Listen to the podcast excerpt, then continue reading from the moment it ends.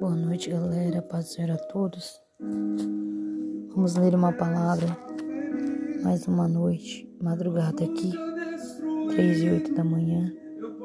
Eu me pego com uma palavra aqui da parte de Deus, que se encontra lá em Marcos, no capítulo de número 4, versículo de número 35.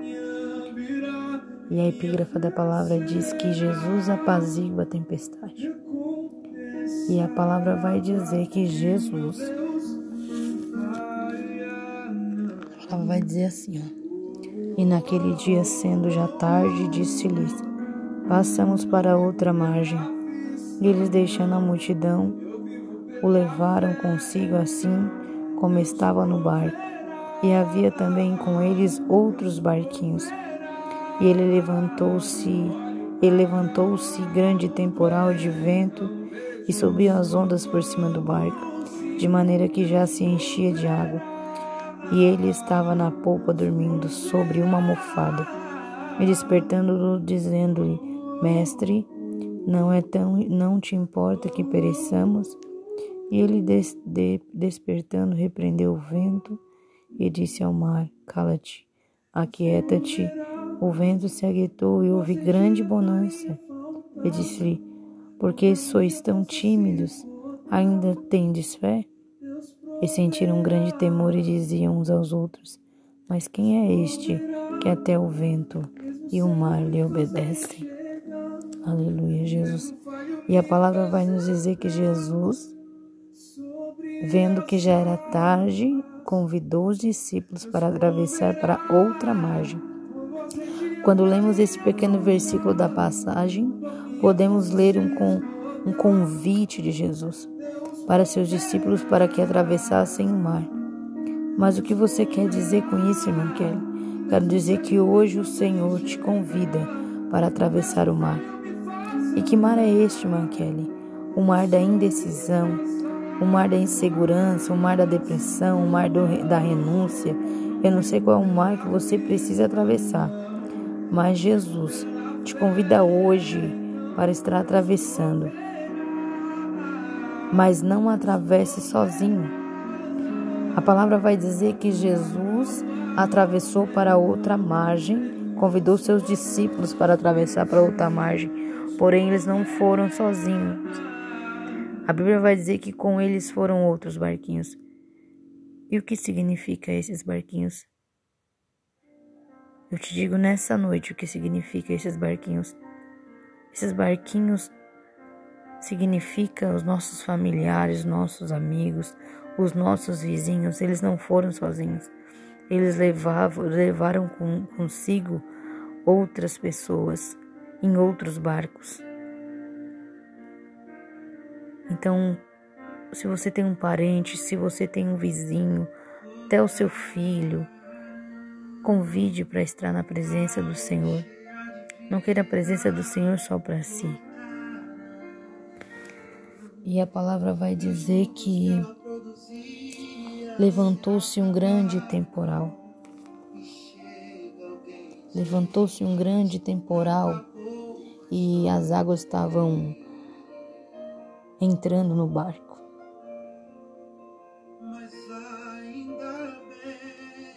E é assim na nossa vida. Às vezes se levanta muitas tempestades, muitos temporais muitas adversidades.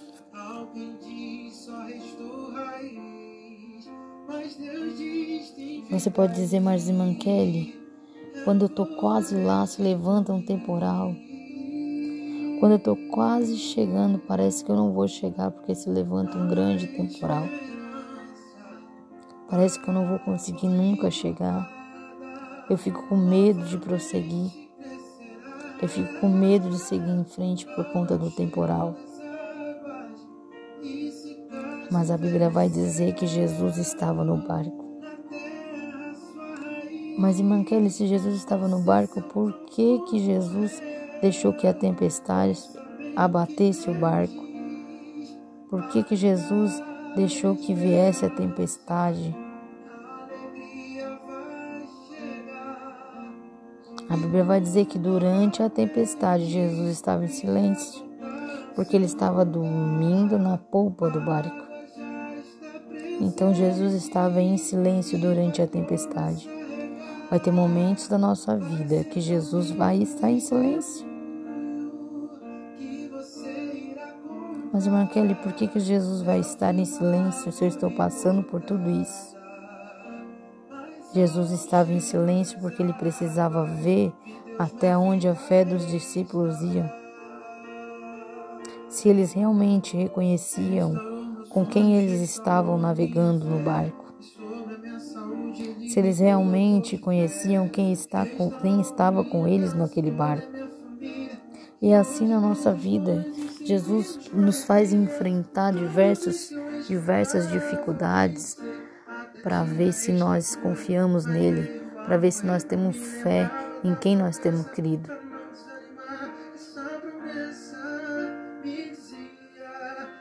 E a palavra vai dizer que aquele vento batia forte no, no barco e a água entrava no barco. Não só não estava só eles no meio daquela tempestade. Tinha outras pessoas com ele em outros barquinhos também. Talvez eles temeram assim como nós. Às vezes tememos as nossas tempestades. Tem tempestades que não são fáceis, são difíceis. Tem tempestade que Jesus está conosco em todos os momentos, ele responde a nossa oração. Mas há momentos que Jesus ele vai se calar. Vai ter momentos que Jesus ele vai ficar em silêncio. E o silêncio de Deus ele dói. O silêncio de Deus ele machuca. O silêncio de Deus ele nos traz algum certo tipo de inseguranças. O silêncio de Deus nos faz às vezes pensar que o Senhor nos esqueceu. Mas a Bíblia vai dizer, a palavra vai dizer que Jesus estava na polpa. E você sabe o que significa a polpa? A polpa do barco quer dizer a frente do barco. Jesus estava em silêncio, porém ele estava na frente do barco. Jesus estava em silêncio, mas ele estava no controle do barco. Ele estava no controle da situação. A Bíblia vai dizer que de tão desesperados os discípulos vão até Jesus para acordá-lo e fazem a seguinte pergunta: Mestre, não te importa que pereçamos?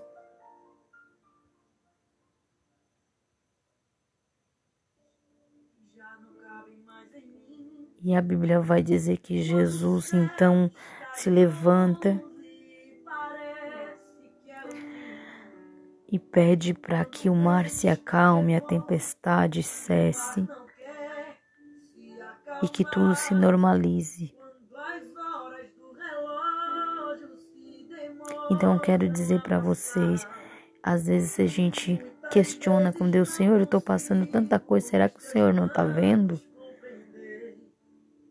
Será que o Senhor me esqueceu no meio dessa caminhada? Será que o Senhor me esqueceu no meio da, de tanta luta, de tanta prova, de tanto açoite dessas ondas que parece que vão me afundar? Senhor, eu estou com medo de seguir em frente porque a, o mar está tão bravo, tão bravo, essa tempestade está tão brava contra a minha vida. E parece que eu não vou chegar ao outro lado nunca, porque esse mar parece para mim parece impossível. E a palavra vai dizer que Jesus então olha para os discípulos e pergunta: Não tendes fé?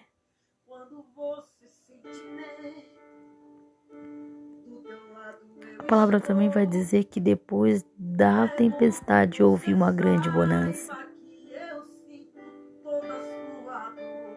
Eu quero te dizer nesta noite que depois de tudo que você passar,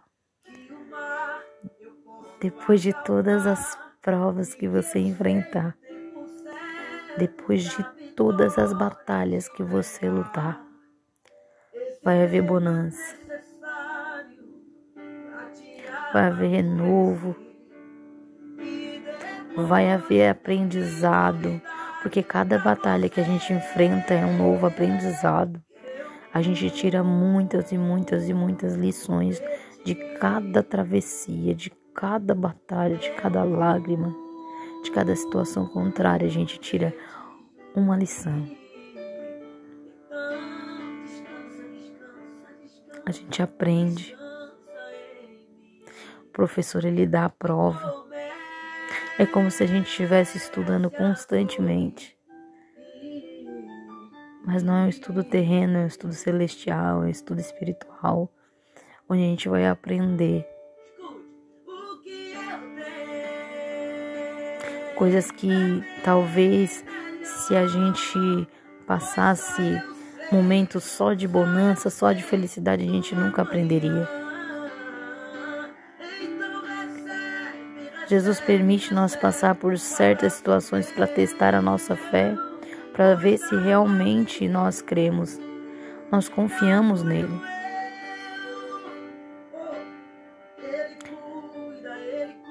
Eles estavam com Jesus, mas eles não conheciam Jesus. Porque no final desse versículo nós podemos ver que eles disseram assim, a seguinte, a seguinte palavra: Quem é esse que até o vento e o mar lhe obedecem? Eles estavam com Jesus, mas não conheciam, não conheciam Jesus. será que nós conhecemos a Jesus? Estamos talvez há tanto tempo neste caminho, há tanto tempo buscando a Jesus, mas não conhecemos. Às vezes nós questionamos, às vezes nós até duvidamos daquilo que o Senhor pode fazer. Jesus deu uma lição para eles e mostrou naquele dia, naquela tempestade, quem realmente Ele era na vida deles. E eles ficaram com temor, talvez envergonhados, de estar tanto tempo com Jesus e nunca ter percebido quem Ele era, para o tamanho do seu poder o que ele significava. Por isso que a cada momento, cada dificuldade, cada processo que a gente passa, a gente aprende quem é Jesus na nossa vida. Assim como ele ensinou para os discípulos, ele nos ensina a cada dia. E é gratificante ter esse professor maravilhoso que além de nos amar, dar a sua vida por nós, nos ensina a cada dia como segui-lo, como confiar. Às vezes, é, às vezes a gente fica abatido em determinadas situações. Porém, Ele é aquele que acalma o mar, que o vento obedece.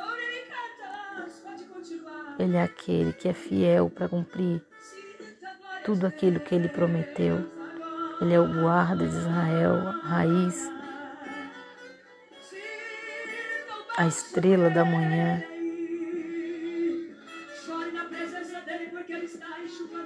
O leão da tribo de Judá.